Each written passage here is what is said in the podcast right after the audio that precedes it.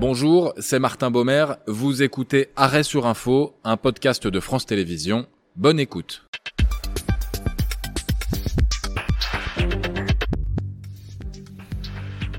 Soyez les bienvenus dans Arrêt sur Info, trois dates, une demi-heure et des experts pour s'arrêter sur l'une des actualités principales de ces derniers jours. Émission que l'on consacre aujourd'hui à la très stratégique contre-offensive ukrainienne. Est-elle, oui ou non lancée? L'espoir d'un pays, la réponse d'un autre, la Russie Manœuvre militaire promise comme méticuleuse et massive pour récupérer des territoires occupés.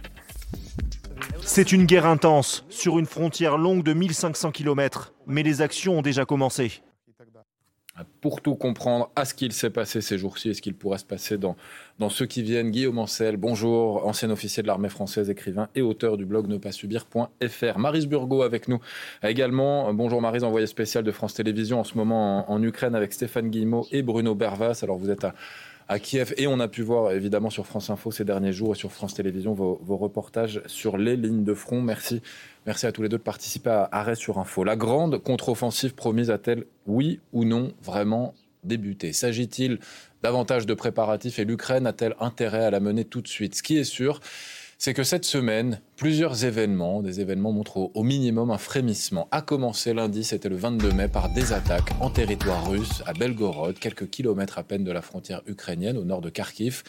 Attaques menées par des Russes mobilisés pour la défense de l'Ukraine. Nous sommes russes comme vous et nous sommes des gens comme vous. Nous voulons que nos enfants grandissent en paix et libres. Euh, Maris Burgo, l'Ukraine n'a pas attendu après ces événements, après ce qu'il s'est passé, ces attaques de Belgorod, pour euh, bah, démentir, être à l'origine de ces attaques.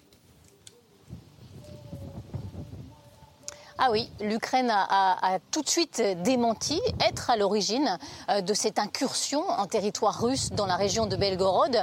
Mais c'est très clair quand même que ça sert les intérêts de Kiev. D'ailleurs, euh, ces, ces 24 dernières heures, il y a eu quand même 132 obus euh, tirés sur cette région de Belgorod. Et selon les Russes, ce sont les Ukrainiens qui ont lancé ces obus. Ça sert les intérêts des Ukrainiens tout simplement parce que la ligne de front, elle est très longue, 900 km. La ligne de contact entre les deux pays, l'Ukraine et la Russie, elle est encore plus longue, 1300 km. Donc tout ce qui permet de fixer les soldats de Moscou quelque part est bon à prendre parce que euh, cela permet aux Ukrainiens de préparer la contre-offensive ailleurs sur cette très longue ligne de front. Donc vous le voyez, cette attaque de Belgorod euh, sert tout à fait les intérêts des Ukrainiens, même si bien sûr ils ne la revendiqueront jamais.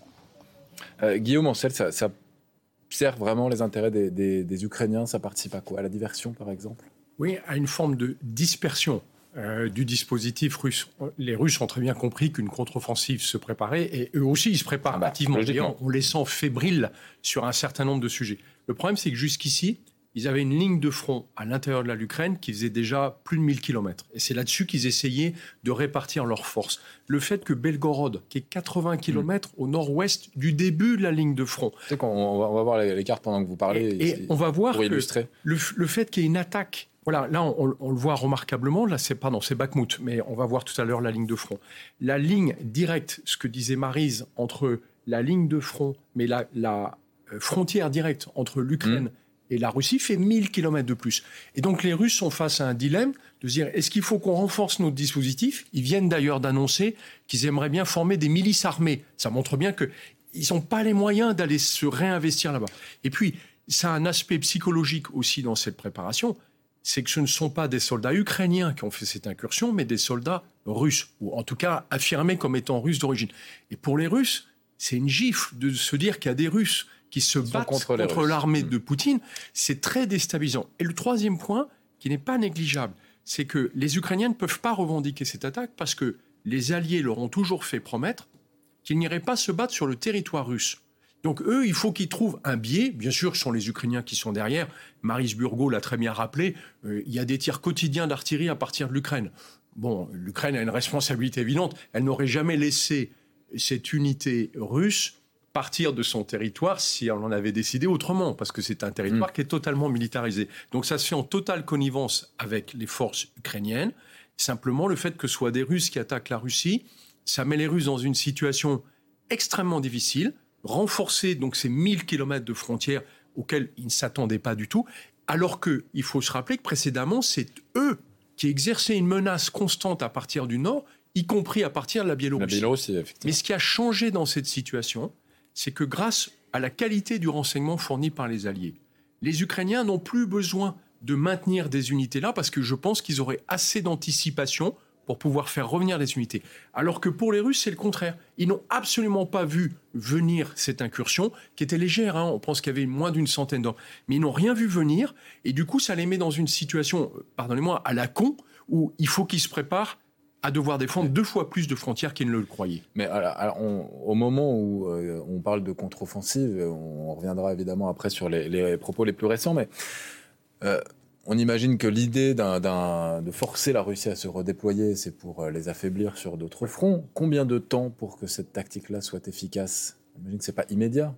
Alors, c'est vrai qu'il y, a deux temporalités qui sont assez différentes. Il y a une temporalité immédiate. Les Russes ont été obligés d'envoyer des unités assez lourdes hein, pour les chasser. Ils ont envoyé des hélicoptères de combat, ils ont envoyé de l'artillerie, enfin voilà, tout, tout moyen qui vont leur manquer hmm. sur le reste du front. Et puis, ils vont être obligés de construire un dispositif différent parce que cette frontière-là, vers Belgorod, dans la région de Belgorod, elle était réputée avoir été fortifiée. Or, manifestement, l'incursion euh, par ce groupe de partisans euh, russes n'a posé aucun problème. Ce qui veut dire que, que, finalement la Russie n'est pas si bien préparée? Elle est mal préparée et puis surtout elle ne voit pas les coups venir. Et c'est là la plus grande difficulté pour les Russes, c'est qu'ils manquent d'anticipation, leur niveau de renseignement n'est pas suffisant pour pouvoir justement sur des opérations comme ça les voir venir et être capable de réagir très vite. Là, en fait, ils suivent. Et donc c'est plus haut, ce, ne sont plus les Russes qui leadent cette opération, Maintenant, ce sont les Ukrainiens. Euh, Marie Burgo, sur le, le terrain, observez-vous une frontière russe qui est réellement menacée ou pas? Alors, pendant ces trois dernières semaines de reportage, moi, je ne suis pas allée sur cette frontière russe, mais c'est vrai que euh, psychologiquement, euh, c'est très compliqué pour les Russes d'encaisser, entre guillemets, ce qui s'est passé à Belgorod. Et les Ukrainiens, par exemple, avec qui nous avons euh, beaucoup parlé ces trois dernières semaines, que ce soit les civils ou, les soldats, ça a littéralement boosté, le, moral ici en Ukraine, cette, cette histoire de Belgorod, parce que euh, ça permet en effet de montrer que même les Russes sont aussi capables de les attaquer. Ça permet euh, de montrer leur vulnérabilité. Ça permet aussi euh, de, montrer que les Ukrainiens, même s'ils ne l'admettent pas, sont quand même derrière et ont sciemment laissé passer à la frontière ce commando russe. Donc je, ne suis pas allée sur cette frontière, mais ici, dans les, territoires ukrainiens, on est vraiment, on a le moral boosté par cette dernière séquence. C'est ça, parce que sur euh, vous, Maris, vous êtes beaucoup, vous avez passé beaucoup de, temps euh, bah, sur les lignes de front directes. Euh, est-ce que les soldats qui sont de retour de ces lignes de front ou qui sont en train de combattre ont parlé de, de ces incursions, de ces attaques à Belgorod? Alors, il, pas vraiment, parce que moi je suis allée beaucoup euh, dans la région de Barmout ou aussi dans la, ou, dans la région de Zaporizhia, et donc c'est quand même assez très loin, hein, c'est quand même assez loin de cette région euh, de Belgorod. Ils en parlent, euh, les, les, les, soldats russes, en disant qu'ils ne sont pas dupes. Tous sont absolument convaincus que c'est l'Ukraine qui est derrière ça, et, de toute façon c'est forcément l'Ukraine qui est derrière ça, même si elle ne l'admettra jamais. Et ça donne vraiment le, je crois, le, le cette, cette, cette nation en fait euh, attend la contre-offensive avec, euh, avec beaucoup d'espoir. Euh, beaucoup de soldats disent on est épuisé, mais on veut en finir au plus vite, donc on est prêt à y aller. Et cette, cet événement de, de, Belgorod, je crois, a vraiment aidé en fait à, à attendre cette contre-offensive que, que tout le monde espère ici. Hmm. c'est vraiment euh, intéressant ce que dit Maris Burgot et, on accueille Pierre Verluise. Bonjour. Euh, docteur en géopolitique, chercheur associé à la Fondation pour la, recherche stratégique. Euh, ce que dit Maris sur le, le moral, Belgorod, on imagine évidemment que la Russie n'est pas menacée directement par, par ces attaques, mais pour le moral. Pour le moral des Ukrainiens, hmm. c'est positif. Pour le moral des Russes, c'est moins bon. L'objectif idéal, entre guillemets, du point de vue euh, des Ukrainiens, ce serait que la fascination d'une large partie de la population russe pour M. Poutine s'écroule, puisque celui-ci, finalement, ne remplit pas son mandat. Son mandat, c'est d'abord d'assurer la sécurité des Russes. Il se trouve qu'en lançant la Russie dans une guerre illégitime et absurde contre l'Ukraine, il a en fait appauvri, affaibli la Russie, et que là, on est sur le territoire russe, à la maison, et finalement, le roi est nu. Bon, c'est l'objectif ultime. On n'en est pas là. Hmm. Bon, euh, la Russie a donc été touchée jusque sur ses, terres, ça c'est un fait, mais la Russie veut aussi bah, se montrer forte et, annonce, alors c'est trois jours plus tard, c'est le 25 mai au petit matin, une victoire, du moins dans, son narratif. Le chef des paramilitaires de Wagner, Evgeny Prigogine, dit avoir terminé le boulot en quelque sorte, et donc cédé ses positions à Bakhmut à l'armée régulière russe, car selon lui, la ville symbolique est totalement conquise, ce qui n'est pas complètement, et on va l'entendre, pas complètement la vie des Ukrainiens. Nous devons attaquer jour et nuit pour aussi tenter de percer les défenses russes au nord de Bakhmut. On voudrait par exemple leur couper la route. Euh, Maris Burgo, vous y avez passé plusieurs jours euh, dans, cette région. Euh, est-ce que les combats sont arrêtés ou les combats continuent? Ah non, les combats continuent euh, à l'intérieur de Barmout, dans la ville de Barmout, de mais aussi à l'extérieur. Alors à l'intérieur, euh, selon plusieurs sources, il reste un minuscule, infime petit rectangle d'immeuble dans lequel il y a toujours des soldats ukrainiens qui se battent. Euh, ce sont un peu les irréductibles, c'est un peu le barreau d'honneur euh, des forces ukrainiennes. Mais euh, pour l'instant, ce, carré d'immeuble n'est pas tombé. Mais plus important encore, les Ukrainiens ont réussi, un peu contre toute attente, ces deux dernières semaines, à reprendre plusieurs kilomètres carrés sur le flanc nord et sur le flanc sud de À à l'extérieur bien sûr de la ville, et ça leur permet de dire, même si on a nous beaucoup de mal à le croire, ça leur permet de dire que peut-être ils pourront euh, dans les semaines qui viennent encercler les forces russes à l'intérieur de Bakhmut. Quand vous regardez la carte, vous avez beaucoup de mal à y croire, mais c'est en tout cas euh, ce que disent en ce moment les Ukrainiens. Et vous le voyez, les combats continuent. Nous, nous avons euh, passé euh, une, journée avec les soldats sur le front nord, les soldats qui, protégeaient en fait ce front nord de Barmouth, et les combats continuaient. Hmm. Pierre Verluise, on, on, a beaucoup parlé, on a fait des émissions sur cette bataille de, de Bakhmut. on, parlait beaucoup de bataille symbolique. Est-ce qu'elle va le devenir aussi côté ukrainien dans, l'idée de récupérer euh, Bakhmut C'est l'issue qui le dira. Pour l'instant, Priogine a ramassé sa mise. Il euh, se met en retrait au meilleur moment possible, c'est-à-dire au moment où possiblement les hmm. Ukrainiens vont lancer leur contre-offensive. Ça lui permettra de se prévaloir d'une, ouvrez les guillemets, victoire, fermez les guillemets, à la Pyrrhus, qui a consommé, entre guillemets, énormément d'hommes coûté euh, fort cher aux deux parties. Et je rappellerai que la guerre n'est pas un jeu vidéo et que même si nous avons des images euh, par drone absolument extraordinaires de cette bataille, ce sont des hommes et des femmes qui meurent, Évidemment. qui perdent des jambes, des bras, euh, qui deviennent traumatisés à bien des égards, et une population derrière qui est touchée, et un pouvoir russe qui bombarde aussi des villes où il y a des civils de façon régulière depuis des mois. Guillaume Ancel D'abord, je, préciserai que ce n'est pas une victoire. Je vais parler euh, d'un point de vue militaire. Ce n'est pas une victoire parce que les Russes ont intégralement détruit Bakhmut. Donc on ne peut pas parler de victoire quand, euh, pour récupérer une ville, on la rase. Et en fait, ils ont fini de la raser, comme le disait Pierre, avec des tirs d'artillerie intenses. C'est-à-dire qu'ils ont consciencieusement massacré Bakhmut. Et attention, c'est pas Prigogine qui a fait ça, parce que Prigogine n'était qu'une brique dans le dispositif russe. L'artillerie qui a matraqué la ville, c'est l'artillerie des armées russes qui a fait ça. Donc il y a toujours eu un espèce de jeu de dupe en nous montrant euh, cette espèce de, chef mafieux ignoble de la milice Wagner comme étant le grand guerrier de Bakhmut, alors que, à mon avis, c'est surtout pris pour un chef de guerre qu'il n'a jamais été. Mais par contre, on voit bien que Poutine a ordonné d'en terminer avec Bakhmut parce que les Russes n'ont pas les moyens de continuer à concentrer autant de forces sur un endroit qui fait 5 km alors que la ligne de front fait plus de 1000. Et juste pour eux, c'était pas possible. Il fallait s'arrêter. Hmm. Et le mouvement qu'a décrit Marise tout à l'heure, le fait que les Ukrainiens reprennent au nord et au sud, c'est aussi parce que les Russes, en réalité, se replient de cette unité-là. Et si on regarde sur la carte autour de Bakhmut, on voit que le front s'égalise, comme si au fond, la bataille de Bakhmut s'effaçait dans la ligne parce que les Russes ont très bien compris que maintenant le sujet c'est pas Bakhmut, c'est évidemment les 1000 km de front. Mais donc la stratégie ukrainienne dont on parlait il y a quelques mois d'épuiser au maximum les armées russes, euh, c'est exactement ce qui s'est passé.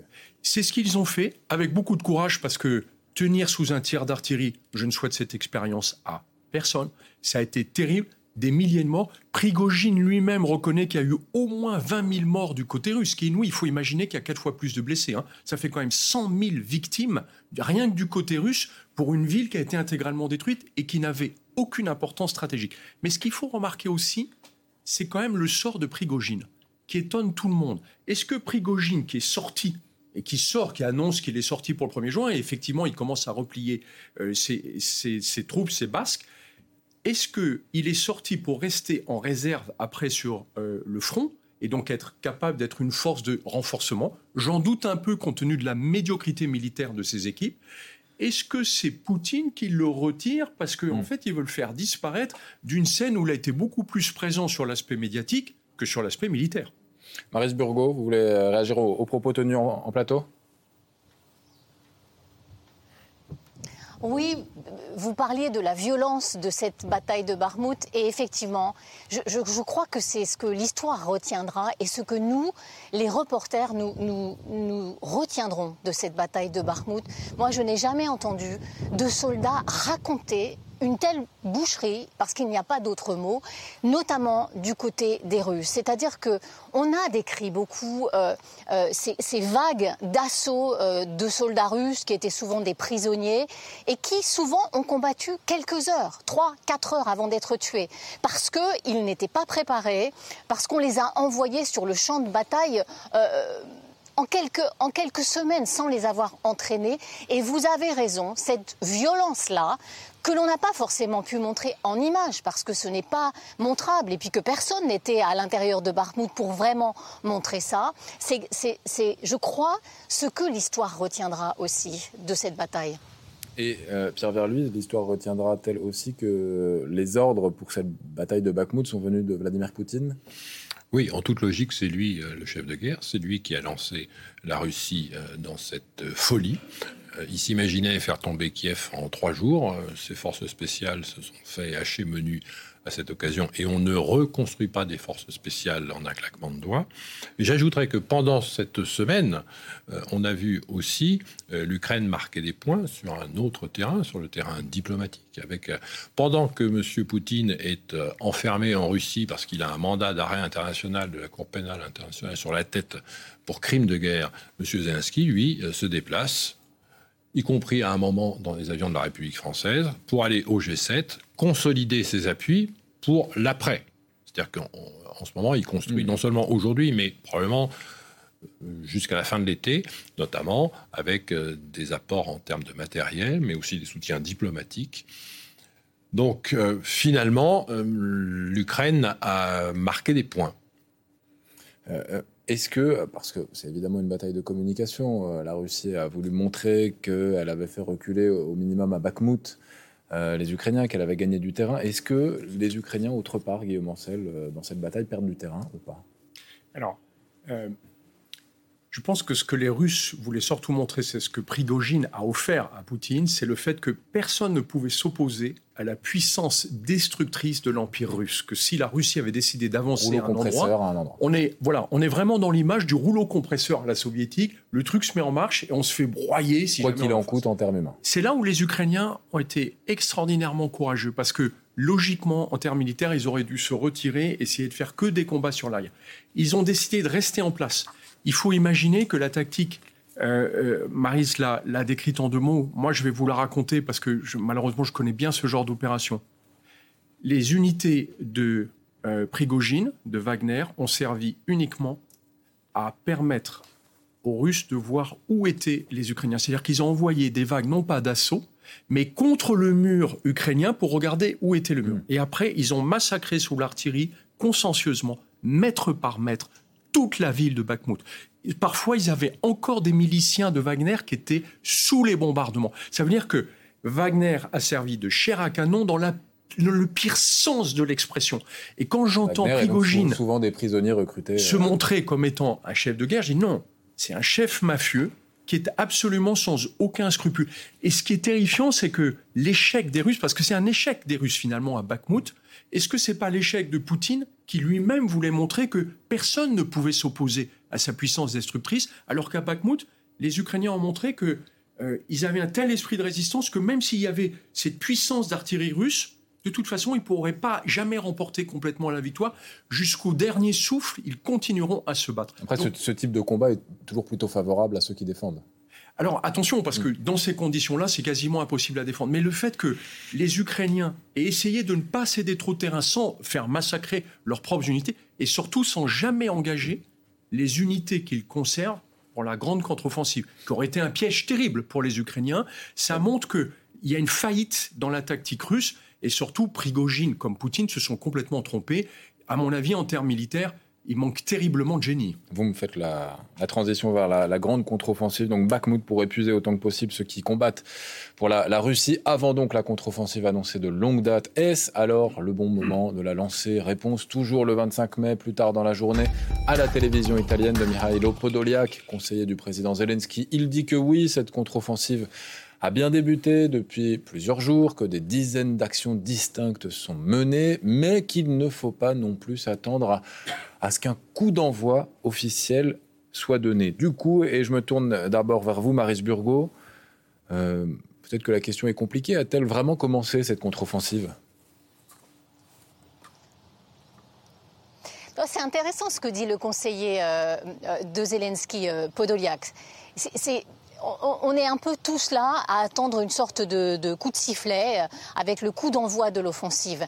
Non, ça ne va pas se passer comme ça. Et peut-être que d'ailleurs, cette contre-offensive, elle a déjà commencé avec euh, une intense campagne d'artillerie quand même, avec des bombardements systématiques de nœuds ferroviaires, de cantonnement de soldats euh, dans les territoires occupés par les Russes, avec des, bombardements euh, de, centres de munitions. C'est quelque chose qui a déjà commencé depuis finalement plusieurs jours, voire plusieurs semaines. Donc on peut dire d'une certaine manière que cette contre-offensive, elle a déjà commencé. Nous, nous l'avons vu par exemple dans la région de Zaporizhia où nous, étions il y a une dizaine de jours. On a suivi une unité euh, d'artilleurs qui lançait avec des obus de mortier fournis par la Finlande, qui lançait des obus sur des positions euh, russes, des positions tenues par les Russes. Ils voulaient en fait euh, euh, détruire plusieurs mitrailleuses qui étaient sur cette position. Et bien ça, les soldats avec qui nous parlions, avec qui nous étions et qui étaient en opération, ils nous disaient très clairement que ça faisait partie de la contre-offensive. Donc oui, on peut dire d'une certaine manière qu'elle a commencé. C'est vrai que c'est assez vague une contre-offensive alors qu'on est en plein milieu d'une guerre qui dure depuis des mois et des mois. Est-ce que les, les Ukrainiens, Pierre Verluis, sont prêt et que finalement ils n'attendent que le bon moment. Ces derniers jours, il y a eu des attaques au nord à Belgorod, à l'est sur Marmout, en Russie sur Krasnodar, en Crimée, en mer Noire sur un bateau russe euh, par un drone naval. Ça fait beaucoup. Donc effectivement, ce sont hmm. des signaux. Est-ce que les Ukrainiens sont prêts? Il y a un mois, on il le verra. tout ça. On le verra à la fin de l'histoire ce qui est sûr, entre-temps, malheureusement, c'est que les combats qui pourraient s'arrêter à chaque seconde si M. Poutine mettait fin à son délire, pour dire les choses simplement. Donc, euh, petit 1, ça peut s'arrêter dans une seconde. Mais si euh, la Russie reste dans ce euh, conflit illégitime, les combats seront très probablement, malheureusement, longs, sanglants, coûteux en hommes et en femmes. Les enfants auront des traumatismes significatifs aussi il faut y penser. Les Russes, très probablement, dès qu'ils seront dans les cordes, agiteront une énième fois leur menace nucléaire.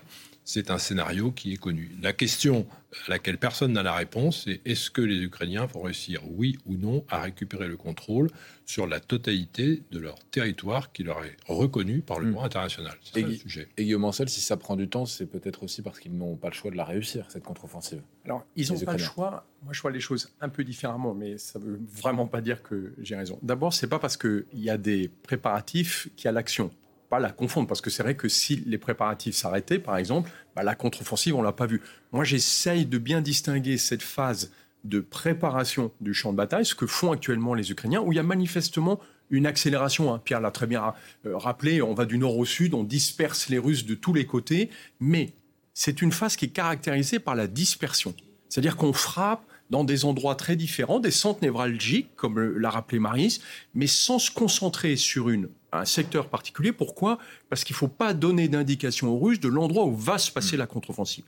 Pour moi, la contre-offensive réelle, c'est-à-dire celle qui va avoir un effet, c'est une qui doit respecter une règle fondamentale de l'art de la guerre. C'est la concentration des moyens. C'est-à-dire que normalement, on va voir cette offensive démarrer quand on verra le bout du nez du matériel lourd qui a été livré aux Ukrainiens, c'est-à-dire globalement les chars Léopard 2 et les chars légers MX-10RC. Or jusqu'ici, on n'en a pas vu un, ce qui montre bien que la contre-offensive n'a pas commencé. Quand on verra ces canons-là, on aura le signe que ça y est, l'offensive est lancée. Mm. Et pour moi, les Ukrainiens vont partir dans une à deux directions. Pourquoi? Parce qu'ils ont deux états-majors qui sont formés pour lancer des grandes contre-offensives. Et comme le rappelait Pierre, encore une fois, ils vont avoir, ils auraient beaucoup de difficultés, il leur faudrait des années pour récupérer l'intégralité du territoire. Donc ils vont plutôt essayer de s'insérer comme un coin dans le dispositif russe pour le faire péter, ce qu'on appelle disloquer un front, pour faire en sorte que ce front russe, dont on sait qu'il est très figé, qu'il est il, a des difficultés à se coordonner et à s'assouplir. S'ils le font craquer, c'est comme la glace, il y a un phénomène de débâcle. Hmm. Et après, pour les Russes, c'est impossible de recoller les morceaux. Donc ce que les Ukrainiens espèrent, c'est que l'armée russe soit défaite, non pas sur la totalité du territoire, mais suffisamment pour que Poutine vacille. Et là, la guerre changerait totalement de tonalité. Maris Burgo, vous, sur le terrain, vous l'avez vu, ce, ce bout du nez d'un des tanks, d'un des chars de conception occidentale?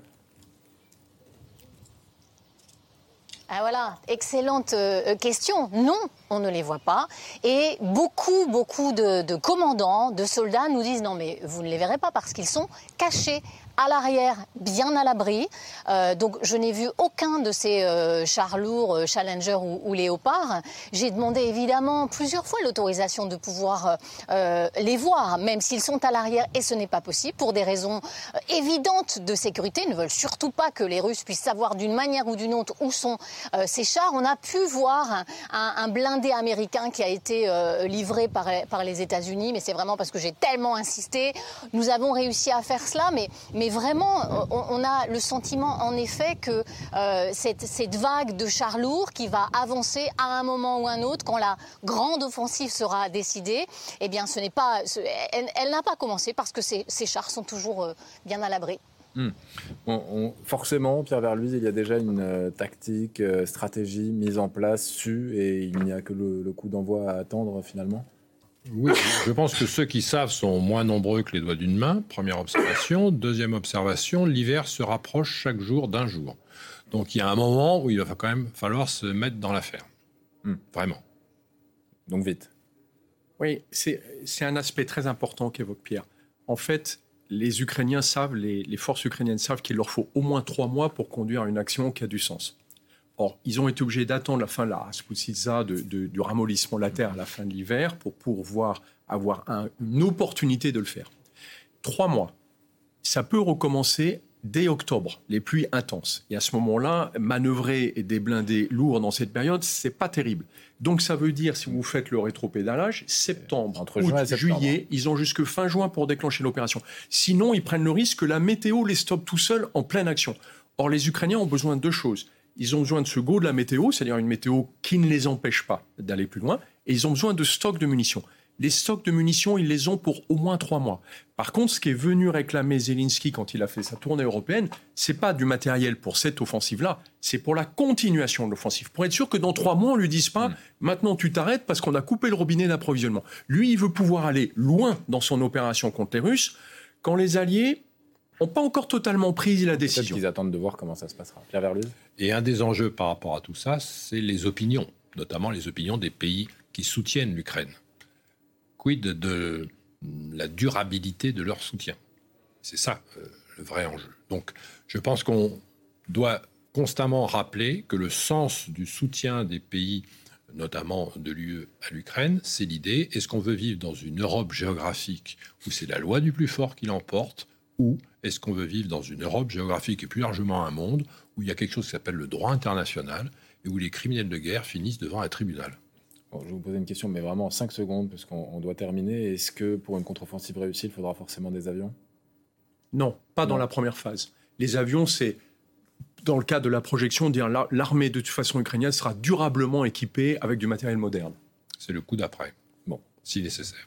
Merci. Manifestement, donc le, gros de, cette contre-offensive est à venir. Merci à, tous les trois d'avoir participé à, Arrêt sur Info. Guillaume Ancel, Pierre Verluise et Maris Burgois, compagnon, on le rappelle, sur le terrain de, Stéphane Guillemot et Bruno Bervas. Émission, comme à chaque fois, à, revoir. Euh, alors, en replay vidéo, c'est sur franceinfo.fr et en audio à réécouter sur l'ensemble des plateformes de podcast. C'était Arrêt sur Info, un podcast de France Télévisions.